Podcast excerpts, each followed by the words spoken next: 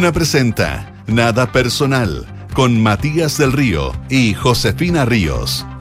Auspicio de Zurich Global Investing APB y Universidad Andrés Bello, acreditada por seis años en nivel de excelencia.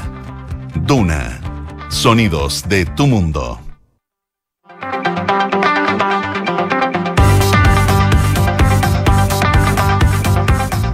¿Qué tal? ¿Cómo están? Zen, zen, zen. Listo, Disculpe, estaba terminando un WhatsApp que era más o menos importante. Eh, jefe personal me había pedido un informe. ¿Cómo están ustedes? Detallado. 7 de la tarde, 1 minuto 29 segundos de este martes 23 de mayo de 2023. Le damos la bienvenida en Radio Dura Nada Personal. José Ríos, ¿cómo estás tú? Muy bien, muy ¿Te bien. mejoraste? Sí. ¿El Estoy, país? estoy en franca mejoría. El país pidió un. La cadena de oración funcionó. Sí, está funcionando la semana Sí, pasada. sí, semana. No, que pidieron un. eh, un ¿En qué? Unos ruidos hay ahí. unos ruidos aquí. Sí, ¿Están bien, penando? bien curioso. Puede ser. No ¿Están sé, yo, yo, yo, que la verdad que creo cosa No creo que sean andamios, tiene ruido andamio porque estamos con el piso 148. Andamios no, No, creo. yo creo que es como un tan. algo de las cañerías, puede ser. ¿Destapando cañería? ¿Mm? ¿Sí? Sí, puede ser. Destapando puede cañería ser. radio dura, que poco va ese la tuya. Pero por Dios santo. Oye, la- Nico hasta- con un sopapo. hasta la no, no. Qué poco. Arturo Fonten. No, Arturo, Arturo, tráete la popa. Oh, pero qué feo, Arturo. Oye, pasa hasta en las mejores familias. ¿Sí? Sí, Ah, está en las mejores casas. Pues solo sabes, trae de la soda cáustica para destapar. No, eso no pasa aquí, pues hombre. Está la radio Con bicarbonato. Muy claro, muy seguro esta radio va a hacer eso. Muy elegante. cosas no pasan, imagínate. Todo lo que sabe- ¿te, todo lo te, que te cachai? ¿Te cachai? ¿te ¿Qué hubiese a pasado eso? Todo lo que nos demoramos en perfilar esta radio como una radio. Es verdad. Y tú venís, En un minuto, tú venías aquí a decir que se claro, mato todo ese capital, todo ese capital. Va informe, va informe también a personal. Sí, no, no podía hacer eso al aire, además. Yo digo que hay sonido de andamio y tú decís, se taparon las cañerías. De andamio, tan ciútico querí. ¿De qué estábamos hablando? Ay, un andamio. ¿De qué sigue? Sigue, No, sigue, son curiosos. sigue, ¿De qué son? ¿De qué son? señores, nos ¿Es escuchan. andamio? ¿Es Les andamio? queremos decir, ustedes no escuchan, pero hagan fe en nosotros, penan. En este momento, siendo las 7 con 2 minutos, penan en Radio Duna. Vamos a traer un Feng Shui. Alguien que nos haga un. Bueno, machito. ¿cómo se llamaba la japonesa esa que. Maricondo. Maricondo? pero Maricondo era para ordenar. Pero ¿Arrugó Maricondo? Sí, pero es que tuvo niños. Arrugó. Los niños fueron creciendo. Ahora le gustan mis hijos. Claro, claro. Ahora que es desordenada. Claro. Los niños crecieron y se dio cuenta que era difícil el tema. Eh, ¿De qué estábamos hablando antes, cuando partimos? Uno de mi enfermedad. Sí, eh, punto, iba a haber una, una. No era punto de Un prensa. punto ¿cómo se de prensa, sí, en la un- moneda. Un informe médico, a mediodía. Primer informe Un médico. informe médico sobre Un Reyes. punto COVID. El director del, del hospital. Eso. Eh, a ver, hay nueva, no nueva versión, sino que hay una aclaración del diario La Tercera que le responde el presidente de la República, que ha tenido su. Ha tenido su. su- ha sido un capítulo. Este, eh, nosotros A ver, fue bastante más, fue súper importante la ida al estadio, lo, lo todo lo Sí. que generó. nosotros queremos aclarar que tenemos, pese a la independencia informativa, podemos tener una relación muy Sí. directa con la tercera, así que no, Tercera. pero no, no. No, no, no, Eso no- no- eso no del nos tema, limita. Que podamos hablar del tema, pero que ustedes sepan, esto se llama disclosure. Disclosure. En otras radios se llama de otra manera, pero aquí Pero no acá es disclosure. disclosure. Sí, de aquí. aquí que no todavía donde hay andamios, de cosas. Ya. Eh, otros temas sobre. Oye, libertad, mira, libertad ¿Libertad para qué? el ex senador Jaime Orpiz. ¿Te acuerdas que se la habían Sí, denegado la- hace, hace un par de semanas? La- No, de verdad, Matías, yo creo que No, hay que irse. una motosierra. No, yo creo que hay que irse. No, yo creo que hay que irse. de. ¿Ustedes escuchan? ¿Están escuchando ustedes en sus casas? Si alguien, creo- alguien, por favor, que nos, nos comente por Ya WhatsApp. se fueron del miedo. Sí, no. Es como la Pero si no hay nadie, el Richie está a punto, te lo ve, está a- a- haciendo su mochila. Esto es como la mansión siniestra. Mm, Una casa embrujada. Ya, perdón, vamos a seguir dándole valentía Estoico, porque estoy con No debemos a nuestro público. Exactamente, porque esto es de la labor heroica de informar. Y porque, oye, ya en vivo y acá vamos a estar. Vamos como en el. Titanic, vamos a ser como la orquesta del Titanic. La- no están las condiciones para seguir haciendo este programa, igual lo seguiremos haciendo por ustedes. Sí.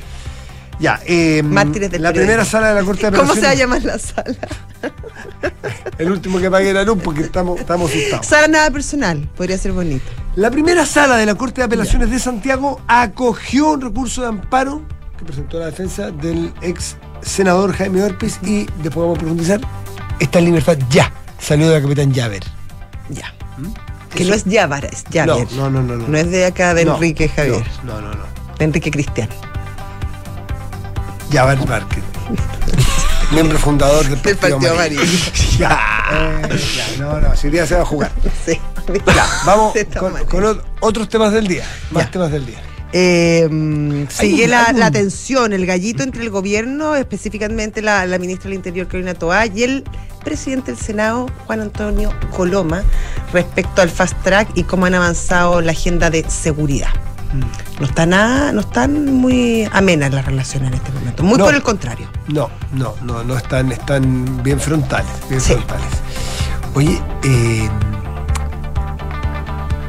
tú sabes que se ha producido una suerte de fiebre Ya. con Mendoza, Ah, sí, todo el mundo quiere. pero tú me vas a creer que lo estoy viendo porque vi una nota en la televisión que la están repitiendo ahora. Hay un tour, hay un tour que cuesta 80 mil pesos Ya, de Andesmar, ya. que tú, tú tomas en Santiago el bus, viajas. que Seis horas. Pero que son, al final son como 10. Porque la ver sí es muy larga. la todo el aduana y de aquí y aduana. allá. Vas a un supermercado en particular y te vuelves ocho- otras 10 horas. Carísimo. No, pero además que, Porque te- que tienes que comprar mucho para que te salga cuenta. bueno, y ahí. ¿Y a dónde metes todas las bolsas si están todos lo mismo? Exactamente, ahí está el problema Sí, que se suscita. Pero, Es que pero, claro, pero hay no es una menor. cosa un poquito frenética porque fuera de todas las bromas, fue de, de todo lo que uno pueda decir y que la gente empujándose por poner una, una botella de aceite, qué sé yo. eh, ¿Cómo será lo barato que está? Que salga a cuenta para que me imagino que mayoristas vayan a comprar gente Pero de si acuérdate tiendas que son los precios fijos, pues. y vayan a tiendas, vayan gente de tiendas con Sí. maletas enormes a comprar productos que me imagino que Sí. tendrán bien estudiado Arroz. cuál será el, el gran diferencial. Arroz, aceite. Es que todos los productos básicos, ¿te acuerdas que hace un par de meses en Argentina se determinó la fijación de precios? Mm. El congelamiento de los precios más bien. Sí. Y entonces, claro, está muy barato. Y sobre todo con respecto a Chile que, que está caro. Hay que que- decirlo. sí, está caro. No, sí, está caro, está caro. Así está que- caro, está caro. Exactamente. Ahora, 80 mil pesos para poder traerte una maleta, que están todos lo mismo, peleando el espacio, yo creo que no, no, no te está la cuenta. Yo supongo que, que, que las cuentas las habrán sacado los comerciantes para irse. Aquí esta cuestión. Sí, pero es que también está con entretenido, así como. Es que es- sería entretenido si tú fueras a darte una vuelta por la Plaza San Martín, Claro, que sea. los Pero aquí tú vas al supermercado y vuelves. Y vuelve. Así como quien va al supermercado. ¿Y tienes derecho a cuántas maletas? ¿Sabes? Eh, ¿Te acuerdas tú? No, no. De los buses no hay. En lo- No, pues en O un dos. momento me imagino que No, sí, no, no, pero- pero va a llevar siete maletas, pero no caben de vuelta. cosas para que no, Ah. no tengas que pagar internación. Claro, además. Eh, yo me acuerdo Ay, pero ahora sí que sí. de las primeras notas Ya. que salía que con 200 mil pesos Mm. alcanzaba a comprar mercadería para, Para cuatro o cinco, cinco meses. meses. claro. Eso, eso, ese era el cálculo que leí yo también. Ah, bueno. Sí. en ese Entonces, caso. en ese caso, Sí. bueno, se puede. se Y puede- no y es un fenómeno que no solamente está pasando en Mendoza, sino también en Osorno, en- que está al lado del, Bueno, del paso Cardenal. Zamoré. También están pidiendo incluso algunas asociaciones de, de comerciantes, están pidiendo al- alguna, algunos beneficios porque dicen que se ha instalado muchísimo comercio ambulante también, afuera de los Ya, negocios establecidos Pero con eso esta mercadería. ¿Te acuerdas que tú mismo me contaste una vez? Me leíste un artículo bastante interesante. ¿Yo? Sí, tú, déjame terminar. En la frontera de México, la gente que se iba a operar Ah, desde sí, Estados sí. Unidos. Claro, pues. O sea, es, es bien común Claro. El mercado, el mercado opera. Sí, pues. El mercado opera. Si El es que mercado, me- a mí sí. me cuesta 5 Obvio. una botella de aceite y a mí me cuesta 3 la botella de aceite, si me Y queda al si la operación y si el a dentista ir. me cuesta 5 y el otro Claro. me cuesta 60, Y hay voy al de industria, 5. en ese caso Estados Unidos y Sí. México, industria bollante, Claro. con mucho capital norteamericano, incluso ofreciendo. Bueno, pasó en Chile en una época, ¿te acuerdas también que la gente se iba, sobre todo cirugía estética, a Tacna y Mm. también a Argentina? Sí, pues. El problema es que no respondían y ahí pasaron una serie de cosas bien Hubo tremendas. gente que no quedó muy bien. Claro, de que nadie- alguien que ¿Tú conociste a alguien? se te vino a la mente? Sí, ¿No? pero te acuerdas, ¿en verdad no? Sí, Nadie hubo- aquí en la radio. No, no, nadie de la radio, pero sí, favor, pero sí pido Por hubo. favor, eh, No, no, eso sería Pero un sí hubo recato, recato, Sería una cuidado. indiscreción. No, pero acá na- no hay nadie que necesite ningún tipo de retoque No, si porque hay gente que sí. te la quieres No, jugar. no, no, no. ah, ya. Ah, ya. Ya, está bien. Bueno, está bien. En fin, eh, cambiemos de tema porque me está Sí. llegando muy cerca el té. Eh, en fin. Es parte, bueno, es parte de la, de- del tema de tendencia hoy. Oye, la presiden- la expresidenta de la convención, Elisa Loncón, hizo una declara- hizo hoy día una, un, punto de prensa, una declaración pública, porque está sometida a un cuestionamiento público también, si se quiere, sobre los eh, antecedentes académicos de ella. eh, no sobre el año sabático, porque el año sabático es una tradición que se da en muchas universidades y en el mundo. es muy normal. El punto es Cumple Su- con los requisitos. su, claro, sus requisitos. Vamos a conversar un poquito sobre. bueno, vamos a conversar de eso, sí, porque yo encuentro súper curioso todo el tema, por, lo, por donde se le mire. Esta obsesión de un grupo por conocer los antecedentes académicos de una persona, antecedentes que solo debieran importar para, para el funcionamiento a la institución que se niega sistemáticamente a mostrarlo. Entonces es súper raro desde los pun- dos puntos de vista, encuentro yo. Claro, y hoy día el presidente del Consejo para la Transparencia decía que al ser una institución del Estado, una universidad pública, esos antecedentes deberían ser Está bien, está bien, no, si no digo que no, pero ¿Por qué ¿Qué- le en, qué, en qué cambia? ¿En qué Ah. cambia para, para, pa- eh, para, la humanidad que eh, eh, la señora Loncón tenga o no tenga los antecedentes? Está bien. Me parece que eh, si los tiene, denlo a conocer y si no los tienen, denlo a conocer. Pero me parece eh, un poquito esquizofrénico de parte desde, desde de parte de los que quieren a toda costa saberlo y desde el otro lado que a toda costa quieren ocultarlo. Entien- no, no entiendo mucho la dinámica, la encuentro como media Mm. curiosa. Es un punto político, es la fe pública, es gente que. Es un montón de cosas. Sí. Es un montón de cosas. Sí. Eh, un- algunos tendrán algunas ganas de cu- cuentas pendientes. Y, y- y- y- y- y- y el derecho a la transparencia y a la verdad. Ah, sí, por supuesto. No, sí, no, sí, yo encuentro que es súper, es súper, es súper legítimo y encuentro raro también que la universidad sistemáticamente se, lo esconda.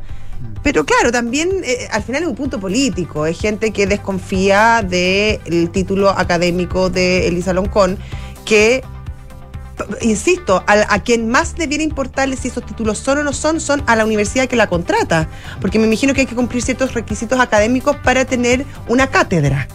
Eh, para, para todos los, el resto de los efectos, o sea, si era doctorada o no docto- doctora o no doctora, eh, Elisa Loncón para participar, por ejemplo, en la Convención Constitucional, da lo mismo. Tú no tenías que tener un título de doctor para No, ser, para muy por el contrario, vimos. Ya hay algo de vengancilla Claro, aquí, sí. claro, De- de- a eso voy. Por eso te digo, para lado y lado, es súper raro todo este cuento. Son 7 de la tarde con 13 minutos. Estás en Duna. Nada personal.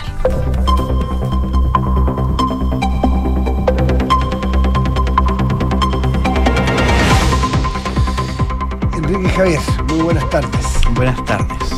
Eh, ¿Acabamos bien con los titulares? ¿Todo bien con los titulares? ¿Todos listos? Listo, ¿Dispuestos? dispuesto. ¿Sí? Usted me dice y vamos. Ya, Vamos entonces. vamos. Los pediatras de la región del Bío Bío se declararon en alerta por la alta propagación de enfermedades respiratorias que mantienen a tope todas las unidades de urgencia y de pacientes críticos que atienden a niños y niñas de la zona. Los pediatras junto al Colegio Médico sostienen que como la ocupación bordea el 100%, en las próximas horas debiese comenzar la hospitalización en los pasillos, por lo que se va a dar pie a la reconversión de plazas y donde le solicitan al Ejecutivo el adelantamiento de las vacaciones para los escolares. Luego de un nuevo episodio de contaminación en la municipalidad de Quintero suspendió las clases para los colegios y jardines infantiles de la comuna, luego de recibir la autorización de la Seremi de Educación de la región de Valparaíso.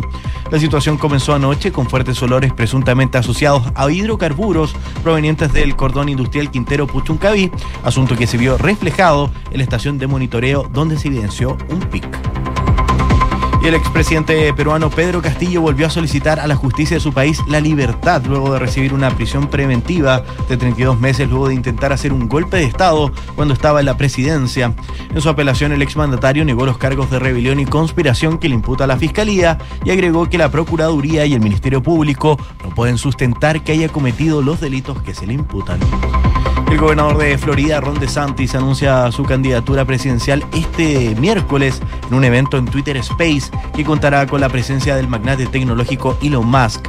De esta forma, el principal opositor de Donald Trump dentro del Partido Republicano hará su anuncio a través de una conversación exclusiva con el dueño de la red social y donde detallará los planes para su plan de gobierno. Muy bien, Enrique Javier. Muchísimas gracias por los titulares. Impecable, gallardo, Muchas gracias. soberbio. Magnífico, como siempre. Muchas gracias. 7 de la tarde, 15 minutos. Estás en Duna. Nada personal. Una de las noticias del día tiene que ver con la política y con tribunales, más bien. Ya no es tanto de la política, era de la política, pero hoy se radica este tema en los tribunales porque la primera sala de la Corte de Apelaciones de Santiago acogió el recurso de amparo que había presentado la defensa del ex senador de la UDI, Jaime Orpiz, y por lo tanto se le otorgó el beneficio de libertad condicional. De esta forma, fíjate que eh, se desiste o se, o se, o se disculpa, cambia el parecer de lo que había determinado el día 24 de abril, o sea, hace muy poquito tiempo, la Comisión de Libertad Condicional, eh, que, que opera entre Gendarmería y ¿Te un- acuerdas que había dicho que faltaban méritos, que era una persona que no, no mostraba arrepentimiento y que era un peligro eh, para era un peligro liberarlo? La reincidencia. Sí, que Mira, tenía peligro. Los argumentos sí, para rechazar la libertad que había solicitado en su momento la defensa del ex senador Orpiz, eh, los argumentos fueron que el postulante ha permanecido privado de libertad por el tiempo mínimo para acceder. O sea, eso, Eso check. lo cumplía, Cumplía. perfecto, sí. para acceder al beneficio. Que tuvo conducta intachable durante los cuatro últimos bimestres de su condena. Me imagino que ese otro check. ¿Mm? Eh, y la existencia de factores, aquí está el problema, se da cuenta de la existencia de factores de riesgo de reincidencia que desaconsejaban en ese momento, desaconsejan, dijeron en ese momento, por ahora otorgar el beneficio solicitado. Claro, es que ahí había un, había un tema porque en el fondo lo que decían es que eh, él seguía negando que él hubiese realizado cohecho. Él negaba ese delito, por lo tanto no había arrepentimiento, por lo tanto eh, seguía siendo un peligro para la sociedad porque podría reincidir. Pero lo que decía la, la defensa, decía, oye, mal puede él cometer cohecho si es que él no puede ejercer cargos públicos, que es parte de la condena. Por lo tanto, No mal puede reincidir ¿Cómo va a reincidir en si un él no- delito- en un delito que él no está posibilitado de hacer porque él nunca va a poder, o sea, por, por lo menos por un buen tiempo, Por esencia, lo es tiene que hacer ser un- un funcionario público. Entonces, claro, ahí se producía un problema de, de- de interpretación de, de la ley. Bueno, en, en lo que, en concreto lo que hoy ocurrió es que esta primera sala dice que analizó nuevamente los antecedentes, sobre todo un informe eh, psicosocial, eh, y, y señala que es posible advertir contradicciones que resultan palmarias, dice la Corte de Apelaciones, las que se extendieron a la propia decisión de la Comisión de Libertad Vigilada. Es decir, que se extendieron a, por lo tanto, a juicio de la sala de la Corte de Apelaciones, la Comisión de Libertad Vi- Vigilada eh, advierte, o sea, expresa en su fallo o en su decisión, en su momento el 24 de abril, contradicciones a juicio de la Corte. Así que eh, esta, esta libertad se da. Claro, dice, esta es claro- decisión. Claro, es claro que la resolución impugnada carece de la, de la debida fundamentación, según la Corte de Apelaciones, puesto que eligiendo específicamente párrafos descontextualizados del informe psicosocial, omite razonar sobre todos los demás aspectos que el mismo desarrolla y que contrarían expresamente lo concluido finalmente, para, eh, para al menos exteriorizar con transparencia las razones por las cuales no se le tendrá eh, en definitiva en consideración. Mira qué grave eso, ¿ah? Eh, dice que contraría expresamente lo concluido finalmente, para al menos exteriorizar con transparencia. Dice que el informe entonces técnico este no era del todo transparente al explicar por qué razones no le daba la libertad y no le daba... Claro, le pareció poco no profundo eh, y poco claro el informe que finalmente le denegaba eh, o aconsejaba no darle la libertad. Recordemos que Orpi fue condenado en su momento por, a cinco años y un día eh, por fraude al fisco y 600 días por cohecho. Cohecho. ¿Mm? que Eh, fue el fraude al fisco, sí. él, él, él, él lo aceptó, él declaró, él asumió, pero el de cohecho, él hasta el fin del juicio siempre se declaró inocente respecto al tema de cohecho. Bueno, eh, fue de- declarado culpable de recibir dinero en 2013 de Corpesca, y ahí está esa relación eventual Claro. del cohecho que él niega, Claro. eh, porque hay estos mails cruzados. Claro, del- con indicaciones respecto a la ley de, de- la ley de, Ley de pesca, que en algún momento se quiso anular ahora, ¿te? Exactamente. Eh, que es del grupo Angelini, Angelini. Y, y que en su momento hubo, se, se conocieron, o hay evidencia de mensajes directos entre eh, en su momento el gobierno, ¿te acuerdas tú? El entonces Sí. ministro Eh, Longueira. Longueira, de Economía, que estaba justo a cargo de- de esa Y una relación larga de Orpis con funcionarios o con ejecutivos de, de Corpesca en la zona norte. Claro, que es donde opera donde justamente opera esa empresa. y donde él era, era senador por Arica. Y había una relación de, Sí. de- de mails entre los ejecutivos de Corpesca y Orpis en su momento. Sí. ¿m? Eh, que era muy revelador y que bueno terminan terminan significándole que, que- que pierde el juicio y que, que- que queda preso Exactamente. Y siendo el único y hay que tener eh, que eh, siendo el único de todos los políticos que se vieron eh, manchados por esta situación del, de la fin- del financiamiento ilegal de la política que termina preso. Exactamente. Y bueno, y dado esta situación, esta tarde, pero hace muy poco rato, ¿eh? hace a las- a cerca de las seis y cuarto de la tarde, Jaime Orpis, quien ya contaba desde fines del año pasado con libertad dominical. sí y había y le habían dado un beneficio para ir a pasar la navidad con su familia también Eh, bueno, eh, hoy a las 6 de la tarde quedó entonces ya en libertad el ex senador. Y tiene que ir a firmar, yo no sé cómo opera bien la, la, la, la libertad Me- condicional, me imagino que hay algún me- tipo de seguimiento, Me imagino que tiene algunas alguna firma Sí, me periódica, algo me así. Imagino que, que la libertad es, un, es una. se conmuta eh, la pena de, liber- a- de, de prisión efectiva a libertad, a, un- a un tipo de libertad. Claro, que debe ser, claro, con ciertas cautelas. Exactamente, me imagino que será eh, o firma. Hay casos donde Claro, que no pueden salir del país. domiciliario, que no es el caso. No, ¿ah? este no es el Está caso. en libertad, en Sí. libertad. Pero es una buena pregunta, no lo sé. Me imagino que con alguna cautela el tribunal, porque no se le, ojo, no se le extinguió la pena, No, ni pues. se le declaró con- inocente. sí, pues, hasta cinco años y un Sí. día eh, por el tema del fraude del fisco y 600 días por el, por el Había tema de cumplido los cohecho. requisitos mínimos, Sí. entre ellos un tiempo mínimo de encarcelamiento eh, efectivo para poder conseguir esta libertad. 7 con 22 estás en Duna. Nada personal. Son los infiltrados en nada personal. Y ya está con nosotros Gloria Faunde. ¿Cómo estás, Gloria? ¿Cómo estás, La Gloria? infiltrada de hoy. Bien, ¿cómo estás tú? ¿Por qué estás tostada? Porque mm, tú por indicación médica tuve que ir a hacer reposo. Estuve muy enferma. Estuve muy enferma, tuve una enfermedad, eso es verdad. Y después de la enfermedad fui a pasar mi convalecencia eh, en un lugar donde había muy buen clima. Grave la enfermedad, tú te puedes imaginar. Se ve muy bonita, ¿no? tostada. Gracias, muchas gracias. ¿Se, se te ve bien? Sí. De buen color. Muchas gracias. Sí, me sané, me recuperé, eso es lo importante. Ay, ay, ay. Oye, Gloria Faunde, este, ¿tienes, te- después vamos a ver a qué nos referimos, pero ¿tienes tú la, el olfato, la sensación de que este de que este round puede aumentar en tensión y que puede, que puede escalar este dime direte entre Tobay y Coloma? No es poco. No, y estás. y del ring. Ya no les dicen ni derecha democrática. Celebrity Les cambiaron el nombre. Celebrity Match. Celebrity Celebrity Deathmatch. es peor. Deathmatch. Por eso Sí. Deathmatch, eso es lo que digo yo, porque se han entrampado en una discusión que eh, respecto de la agenda de seguridad y su tramitación, recordemos que eh, a propósito del asesinato del eh, suboficial, ¿no? Hasta eh, Palma, eh, se acordó una ley, una agenda de seguridad que fue refrendada por la ministra del Interior, Carolina Tobama, el presidente del Senado, Juan Antonio Coloma, y el presidente de la Cámara de Diputados, Vlado Mirosevic. Y todo esto se encendió y, hasta ahora ha sido dimes y diretes, porque, eh, digamos, parte, sí, yo creo que parte de que la polémica no escalara aún tiene que ver con que estamos en semana distrital. Pero la próxima semana ya se ven las caras, eh, ambos eh, derechamente.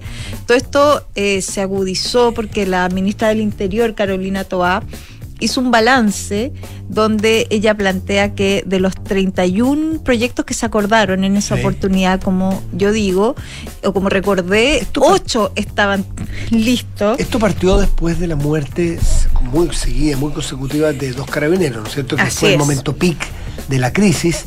Y, de allí entonces vino como un. Todo el mundo se abuenó, se sentó a conversar hasta, hasta todo el despacho, las leyes que eran más urgentes en seguridad para dar cierta tranquilidad también a la sociedad. Ahí surgió este fast track y este paquete grande de 31 medidas. que era bien, que está bien normado, digamos, respecto de tramos de que eran de, había un primer plazo de 75 días, después había otro plazo de hasta 150 días, 360, es decir, ahí está todo bien normado. Entonces cuando el presidente del Senado, eh, Juan Antonio Coloma, escuchó a la ministra señalar que de estos eh, 31, 8 ya estaban eh, despachados, encendió la alarma. Y aquí ya empieza una discusión derechamente eh, matemática, aritmética respecto de eh, los proyectos, porque el senador Coloma eh, dice claramente, a ver, ojo, de estos 31 proyectos de los que hablamos, 19 ya estaban ingresados Claro. en distintas etapas de trámite legislativo, pero estaban ingresados. Y había otros 12 que se de los cuales se tiene que hacer cargo el Ejecutivo porque la clave está que irrogan gasto público y, por lo, y eso dice el gobierno no ha hecho nada. ¿Te acuerdas que estuvo la semana pasada con nosotros Sí, claro. el, sena- el Coloma y explicaba justamente esa situación? Bueno, y eso es lo que él eh, hizo que manifestara ya derechamente su preocupación y como tú dices, está intercambiando distintos epítetos con la ministra del Interior a quien señaló que no había que tener una mirada complaciente. Ella retrucó respecto a que ella nunca tiene una mirada complaciente sobre esto y que el gobierno está ocupado en esta agenda. Eh, eh, lo que no entiendo yo, Gloria, es dónde está la diferencia de números, porque uno dice no ha pasado nada y el otro dice hay ocho. Entonces, ¿cómo hay una diferencia tan grande? No, lo que pasa es que lo que es lo que plantea el senador Coloma es que aquí hay varios, eh, como que la ministra lo que hace, eh, ella plantea secuestro, porte de arma, extorsión, antinarco, crimen organizado, Naín Retamal, la reforma constitucional que habilita eso ya estaba. el cambio legal. Los, ellos, ella es lo que ella suma todo esto. Ah. Y lo que plantea eh, el senador Coloma, y en esto hay que decirlo, hay cierta objetividad en lo que él plantea respecto de corroborar, ¿no? Que es la tramitación legislativa, efectivamente ya empieza a desagregar algunos que están derechamente eh, incorporados, digamos. Entonces ahí se produce una discusión respecto de los proyectos. Que vaya esto a escalar. Ah, a todo esto la ministra también respondió, ojo, que la próxima semana nosotros vamos a hacer ingreso de nuevas iniciativas eh, para eh, señalar que aquí nadie está dormido sobre los laureles, que no se ha olvidado el compromiso de la agenda de seguridad y que se va a comenzar a tramitar y que van a ingresar nuevas iniciativas a partir del lunes, las cuales no detalló.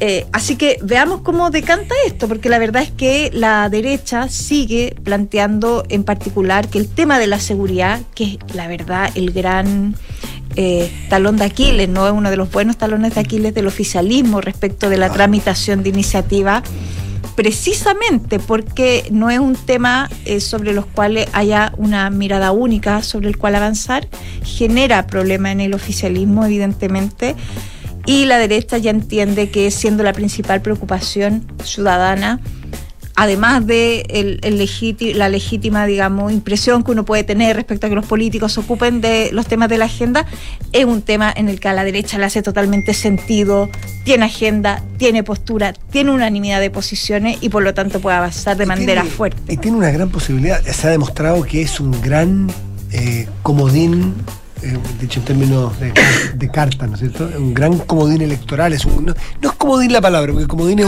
es, es- es Un como un acelerador. claro. ¿Cómo se llama? Y ahora que yo me he puesto ah, eh, eh, cercano, no cercano, no entiendo mucho de la Fórmula 1, que tiene una cosa que es muy notoria, que tiene un.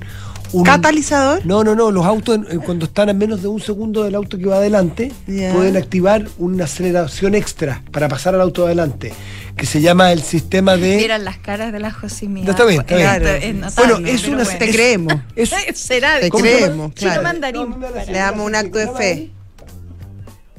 Sí, pero se- el, el sistema se llama de una determinada manera que lo que permite es bajar el alerón y te da más, menos resistencia. Como un Y impulso. acelera. Es un impulso. Es un impulso extra. Hay dos autos que están la misma que tú activas este- este- esta posibilidad y Mm. pasas al otro auto.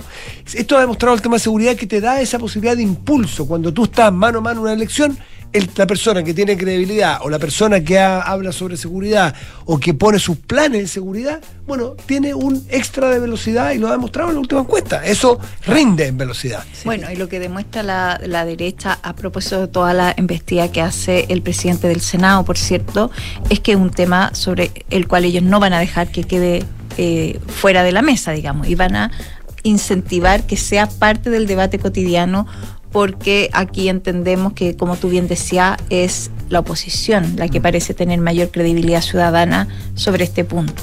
Claro, entonces tiene, tiene una suerte de ventaja y no creo yo que Coloma esté opta- optando a esa ventaja porque está en la posición de presidente del Senado, pero dijo algo muy claro el otro día, dijo, este va a ser el sello de mi mandato. Sí, en- esa- esa- que un ese, año, claro. Un año. Sí, un claro. año. O sea, uno no puede estar en estos cargos. Él eligió esta batalla en el No puedo estar en estos cargos sin, sin que tenga un sello. Y mi sello va a ser acelerar la agenda de seguridad.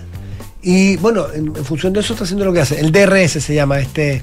Ahora, este, tengo una pregunta. Esto de la Fórmula 1. Eh. Gloria, si, si, mm, si son proyectos que roban gastos, por lo tanto tiene que presentarlos el gobierno porque así lo establece la Constitución, son proyectos que tienen que entrar por la Cámara de Diputados. Eh, No por el Senado. yo entiendo que si son de plata, Sí, pues son de plata, son siempre por la Cámara Sí. de Diputados. Y ahí, claro, el- la gestión o, o- o la- o el, el acelerador que pueda ponerle el senador Coloma es, es más limitado. Sí, pero te recuerdo que en esta conversación, aunque aún no apareció públicamente, el presidente de la Cámara, Vlado Mirosevich, estaba en el sí, acuerdo. sí, sí, ya se apareció en la televisión, dijo, Sí. nos gustaría que el gobierno viniera, ¿te acuerdas? Que Sí, lo que tema? llama la atención de la arremetida del senador Coloma, del presidente del Senado, tiene que ver con que particularmente él ha sido una voz eh, en la derecha muy disponible para alcanzar acuerdos con el gobierno. Por eso quizás llama más la atención que él suba el tono y derechamente, como él señaló, llamar a apurar el tranco en este tipo de iniciativa.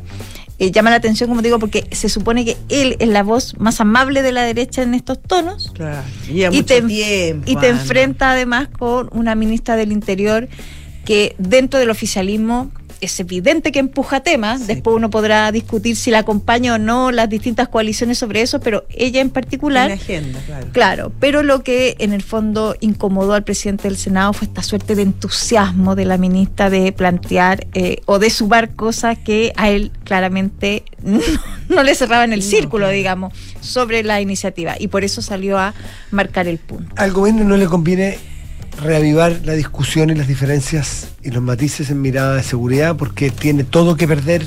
Eh, probablemente la ministra Toba, que es una hábil política, sabe eso, pero tampoco puede sentirse legítimamente, ella puede sentir que tiene la razón, entonces no por eso yo me voy a dejar chantajear.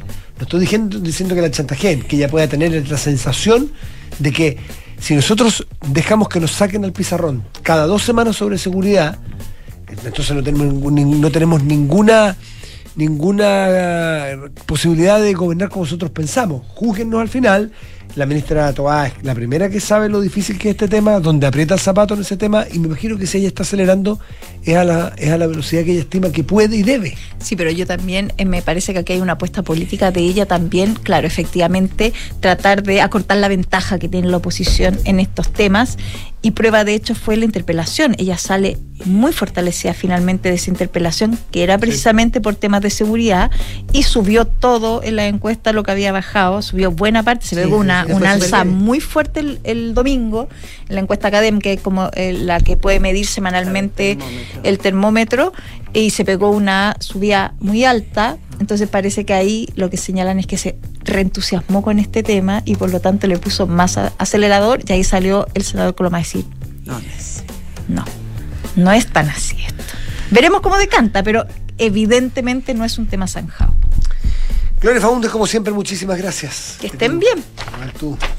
7 de la tarde, 33 minutos. Estás en Duna. Nada personal.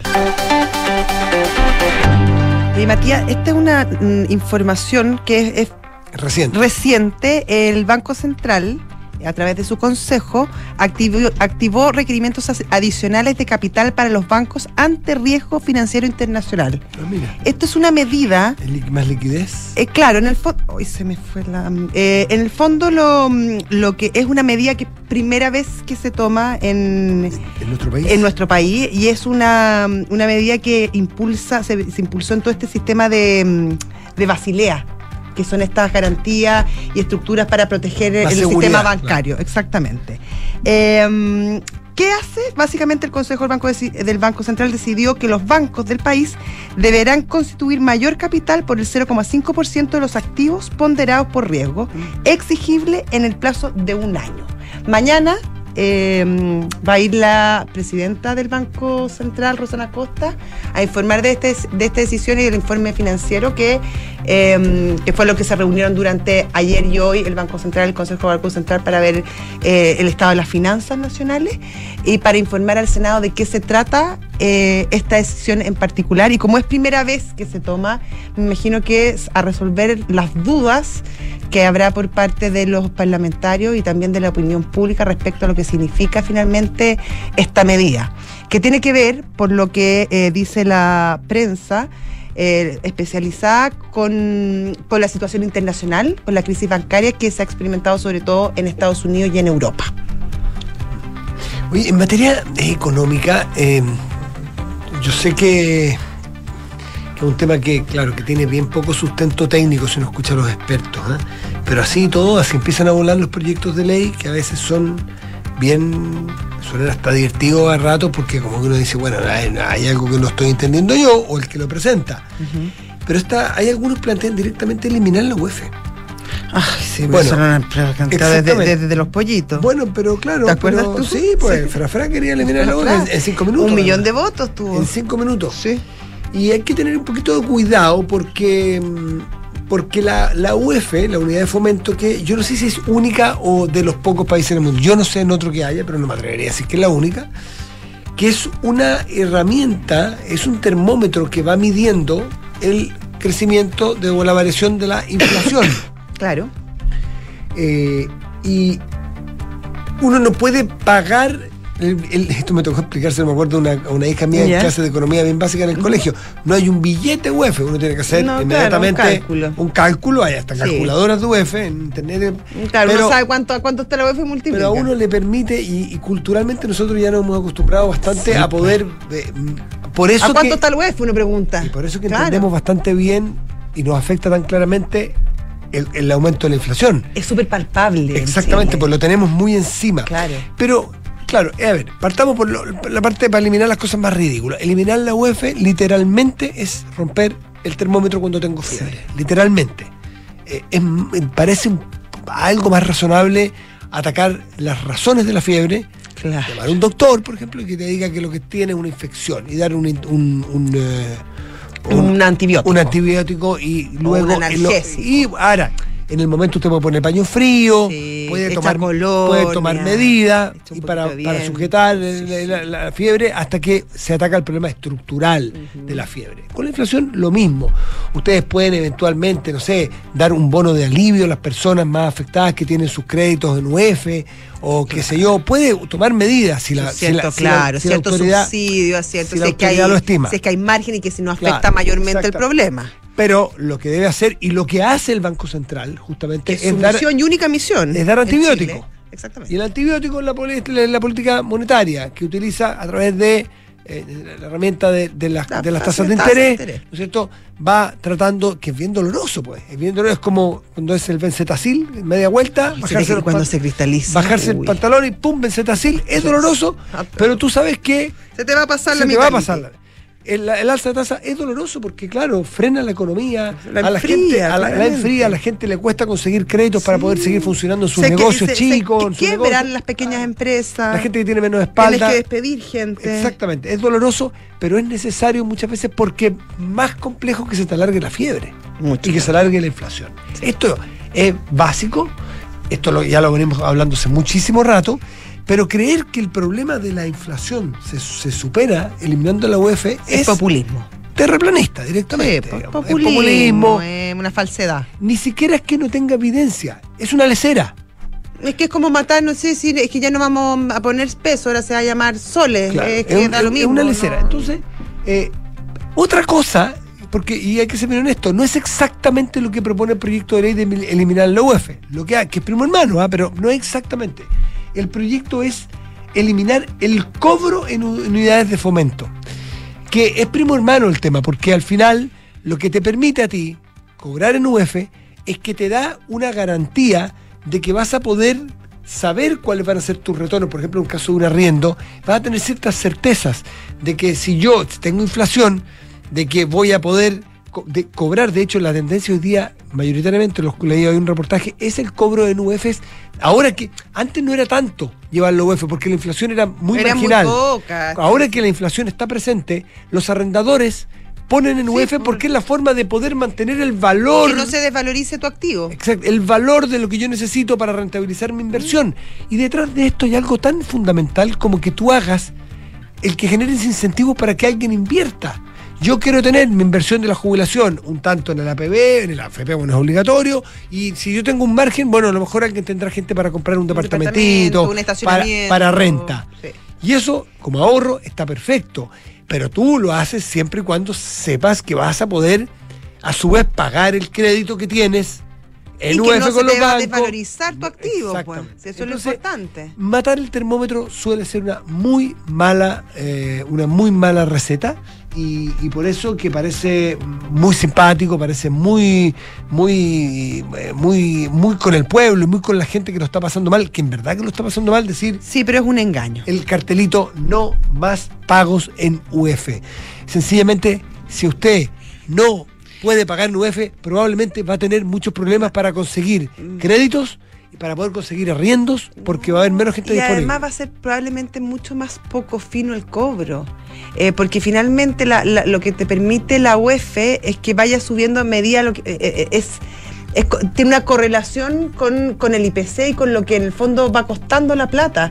Pero si tú no tienes ese indicador, al final también es al tuntum, po. Y al final también tiene, al final hay una hay poca correlación entre lo que cuestan las cosas y el valor del dinero. Por lo tanto, es muy engañoso y muy peligroso. Ahora, el- el- la certeza que da la UEF, eh, decía un especialista que leí un artículo hoy día en la mañana, es también lo que ha permitido el desarrollo y la madurez de nuestro mercado de capitales en general. Hay certezas de cómo se va a pagar, cuánto vas a recibir, en fin. Por lo tanto, no es tan fácil, no es tan fácil no comprarse a buenas y a primera todos los discursos que parecen fáciles. Siempre va a haber un diputado con un cartelito. Siempre va a haber un diputado dispuesto a decirle a usted que las cosas complejas se resuelven con soluciones fáciles. Pero exactamente ese es el diputado o diputada, sea del lado que sea, del cual hay que desconfiar, porque le está mintiendo, lo está engañando. O él no entiende que pasa O él mucho. no entiende, él no sí, entiende, pasa también yo mucho. no, no siempre hay un dolo. Claro, no hay dolo. Hay muchas veces A veces, a diputados veces lo hay, no pero, lo no- pero entienden. muchas veces tampoco lo Y pasa a entienden. veces uno entrevistando a parlamentarios que, Sí. o en el tema de pensiones, o en el tema de ISAPRE, o en el tema económico en Que se pierden. Que se pierden un poco y confunden ciertos conceptos. Imagínense los confunde uno también. O, en fin. eh, pero ojo, ojo con, con los cartelitos fáciles. Las soluciones nunca son tan fáciles en general. Son las 7.42 y estás en Duna. Nada personal. Y vamos a saludar a nuestros auspiciadores. Pero yo estoy con un problema, ¿Estás así que lo un vas a tener que ver tú. sí, pero yo confío plenamente, o sea, Bueno, pero vamos, olvídate, vamos, lo vamos. vas a hacer súper bien. Sí, porque una vez más Zurich ha reconocido los premios Salmón 2023 gracias a la rentabilidad de sus fondos mutuos que demuestran el compromiso y el desempeño a la altura de sus clientes. Conoce más y empieza a invertir hoy en Zurich.cl y vive el Día de los Patrimonios. Sí, porque este fin de semana. ¿eh? Yo voy a participar. ¿eh? Sí, ¿a dónde vas a ir? TVN. Ah, vas a recibir gente. Es maravilloso. El año pasado fuimos es maravilloso. Es muy bonito, Llega- parece. La gente llega y hace una fila de, de, de 10 cuadras y es precioso. Y tú le haces un recorrido por el. No, yo, el- bueno, yo- los distintas. Cada uno tiene su, ahí, representa su le muestra qué es lo que hace. Ah, qué entretenido. Súper, súper, súper entretenido. Bueno, y ha tenido una madurez y ha tenido un- un- Una evolución, una evolución impresionante. Bueno, la Universidad Andrés Bello también abre sus puertas. Que tiene esa casa preciosa. Impresionante. En el Día de los Patrimonios, La casona casona, de las Condes. de las Condes, Universidad Andrés Bello, la abre para justamente mostrar esa... Es muy bonita Esa, esa, casa y sí, tiene unos jardines muy bonitos, así que para que vaya. Más información en agenda.unav.cl. Pausa y volvemos, estás en duda. Nada personal. Amor, ¿te acuerdas que dijimos que este año íbamos a ahorrar y contratar unos seguros? Sí, deberíamos hacerlo. A mí me tinca en Zurich. A mí también. ¿Y los seguros dónde? En Zurich igual, po. Acuérdate que además de ahorro, también tienen seguros para todo lo que necesitamos, como seguro de auto, hogar y hasta seguro de vida. Me meto al tiro a Zurich.cl. Los riesgos de personas son asumidos por Zurich Chile Seguros de Vida S.A. Los riesgos de daños son asumidos por Zurich Chile Seguros Generales S.A. Fondos son administrados por Zurich Administradora General de Fondos. Infórmese de las características esenciales de los fondos, las que se encuentran contenidas en su reglamento interno. Más información en www.zurich.cl. Con el objetivo de fomentar el desarrollo literario y potenciar el talento de nuestros jóvenes, la Dirección de Extensión Cultural de la Universidad Andrés Bello ha abierto la convocatoria del segundo concurso de cuentos para jóvenes. El cierre de recepción de trabajos es hasta el 15 de junio. Inscripciones y más información en cultura.unap.cl. Universidad Andrés Bello, institución acreditada a nivel de excelencia. Con Talana, la más completa plataforma digital de recursos humanos, ahorras tiempo y costos. Gestiona la información laboral de tus colaboradores, firma digitalmente, calcula remuneraciones y encuentra al talento ideal para tu empresa, directo desde la app más descargada y mejor valorada para la gestión de personas. Únete a las miles de empresas que ya han digitalizado su área de recursos humanos con Talana. Conoce más en talana.com. La alarma Cero Visión de Verisur es capaz de actuar antes de que lleguen las fuerzas de seguridad. Nuestros sistemas detectan y verifican cada señal de alarma en solo segundos. Y en caso de ser necesario, activamos Cero Visión, generando una situación de cero visibilidad. Porque Verisur funciona.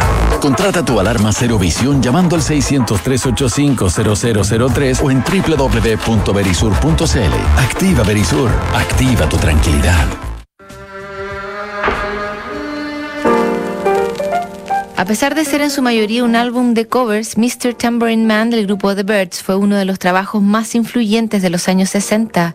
Roger McGuinn y compañía definieron el sonido de toda una generación a través del folk rock y de paso influenciaron a los Beatles con su nueva propuesta musical. Esta es la historia que te contaremos hoy desde las ocho y media en un nuevo capítulo de Sintonía Crónica Debut en Duna 89.7. 7 de la tarde, 46 minutos. Estás en Duna. Nada personal. Y ya está con nosotros el integrante de la comisión de expertos de la UDI, es el Máximo Pavés. Máximo, ¿cómo estás? Muy buenas tardes, bienvenidos a Duna, ¿cómo estás? Hola Matías, ¿cómo está usted? Gusto saludarlo. a todos por allá en la radio Duna, a sus órdenes. Aquí estoy con Josefina Ríos también. eh. Hola Josefina, ¿cómo está? Bien. A sus órdenes. ¿Y tú qué tal? Muy bien, aquí estamos. Terminando la votación, estamos aquí en la zona mixta. Han estado todo el día en eso, desde en las 3 de la tarde, ¿o no?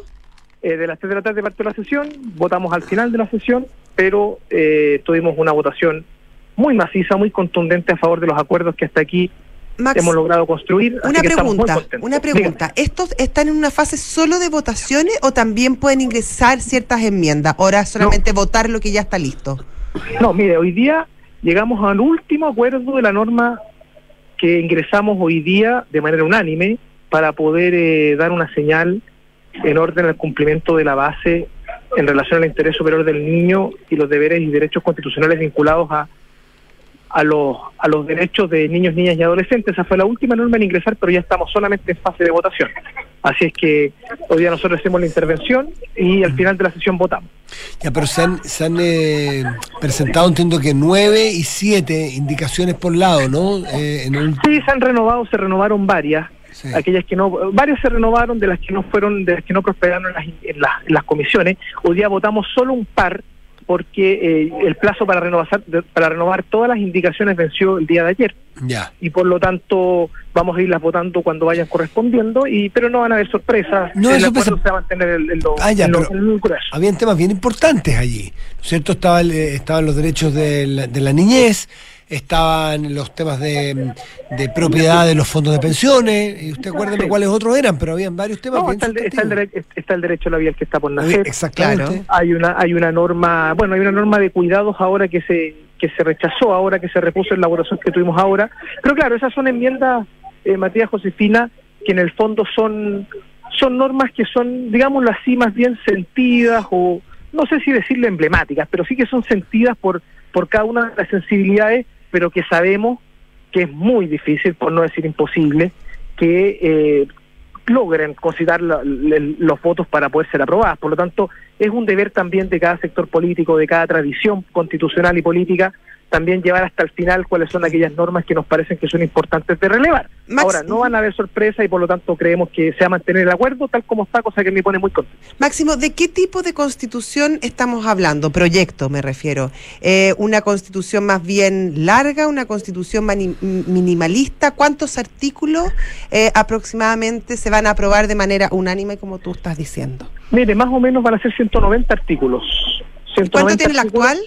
La actual tiene, bueno, hasta antes de la, hasta antes de la, de la, de la famosa reforma al capítulo 15 que dio origen a los procesos Bueno, constitucionales, sí, sí, sí. tenía 128. Ah, es bastante ¿ya? más una larga esta. Claro, es una constitución bastante más extensa, por cierto. Pero mire, a su pregunta, Josefina, primero, una constitución de acuerdo político. Ya esta es una constitución que de prosperar va a ser concebida en democracia, Y alguien lo recordaba por ahí, ¿no? En, el- en la- en los discursos de hoy día. Eso es lo que me tiene muy contento. Hemos logrado, dentro de los márgenes de lo posible, ponernos de acuerdo donde todas las sensibilidades y las tradiciones constitucionales pueden hoy día decir que están dentro de la Constitución. Que por supuesto no es un proyecto que no se pueda tocar, que no es un proyecto que no se pueda perfeccionar, donde el Consejo Constitucional va a tener un rol, por supuesto, pero esta es una base sólida que nos permite decir que eso es parte de un acuerdo político, primero, y segundo, que respeta nuestra historia constitucional, pero que también, creo yo, se hace cargo de los desafíos institucionales que nos tocan asumir. Y ahí yo quiero destacar la forma en que hemos compatibilizado muy bien un Estado social y democrático de derecho con dientes institucionales, pero que respeta los derechos y libertades de las personas. Por lo tanto, esta constitución de acuerdo creo que va a significar un avance importante y creo que en esos términos el Consejo va a tener una labor de perfeccionar, pero eh, creo que la, la base que estamos proponiendo es bastante sólida y transversal.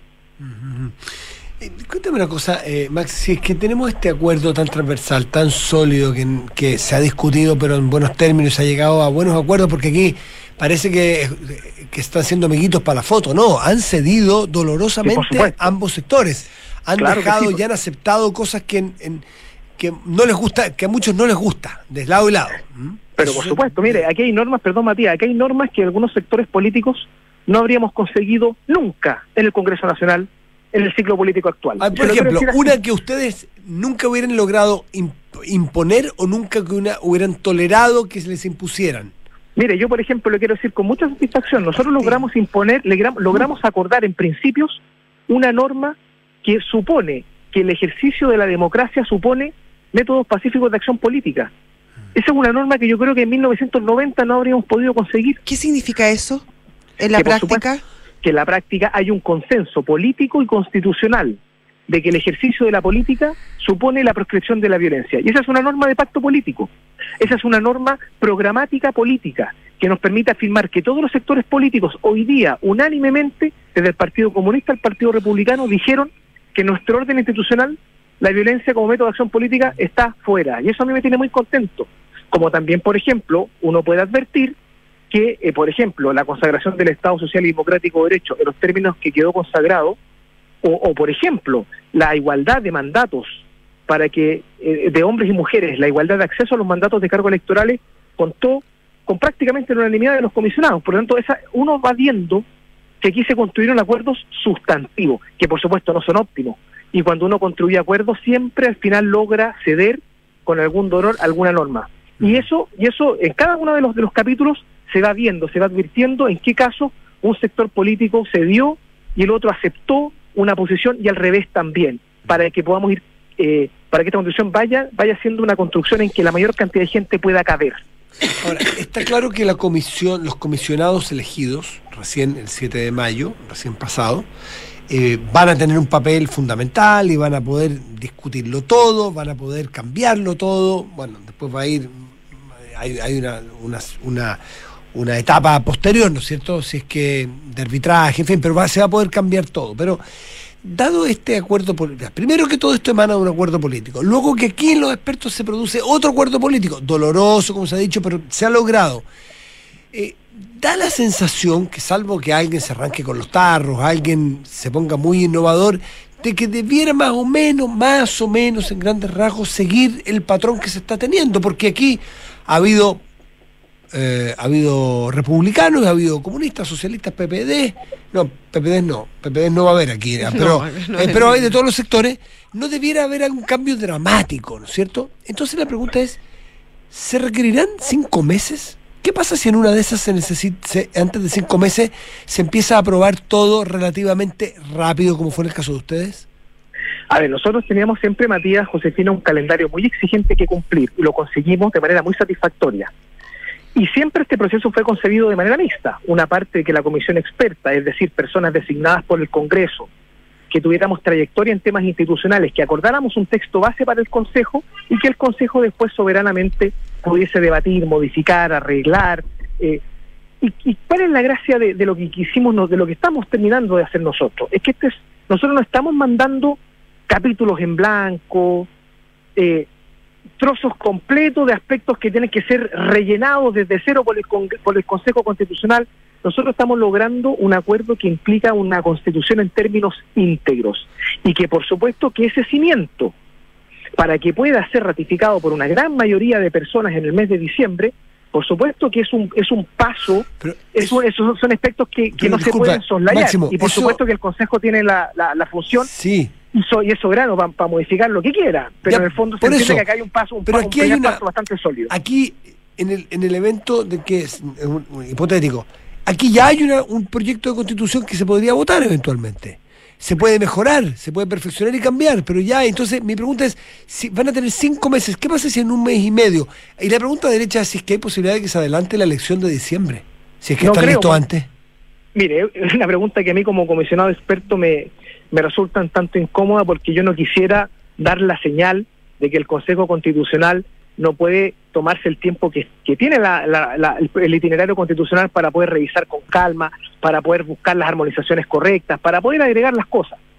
La, la fecha de la elección, estimado Matías Josefina, está determinada en la Constitución. Por lo tanto, para adelantar la- el plebiscito constitucional, constitucional, claro. se requeriría una reforma constitucional. Por lo tanto, el Consejo Constitucional, y ahí yo quiero ser muy respetuoso de mis atribuciones, nosotros nos vamos a incorporar con derecho a voz, yo quiero acompañar la, ma- la mayor cantidad de sesiones de comisión y de pleno, pero obviamente que el Consejo es, es- soberano de poder de poder tratar este proyecto como quiere en la medida en que lleguen los tres quintos para aprobar las normas, sea estas u otras. Máximo, eh, ¿cuán de acuerdo? Porque bueno, fue un, texto de consenso, pero muchos tuvieron que ceder muchas, muchos temas. eh, en algunos casos hubo abstenciones respecto a ciertas normativas. ¿Cuán de acuerdo estuvo en el general eh, el representante del Partido Republicano, Carlos Fontaura, eh, el, en el Consejo Experto, porque me imagino que él va a tener una importante influencia en los consejeros de ese partido, que son 23. Entonces, mi pregunta es, ¿cuán, em, cuán eh, de acuerdo y cuán comprometido está con este texto el representante del Partido Republicano en, en- en la, en la comisión de expertos? A ver, yo quiero hacer esto, no, no, yo no puedo hablar por Carlos Frontaura, no me corresponde a mí, pero quiero afirmar. Pero usted lo vio en acción, No, si yo soy amigo Sí, de Carlos, sí.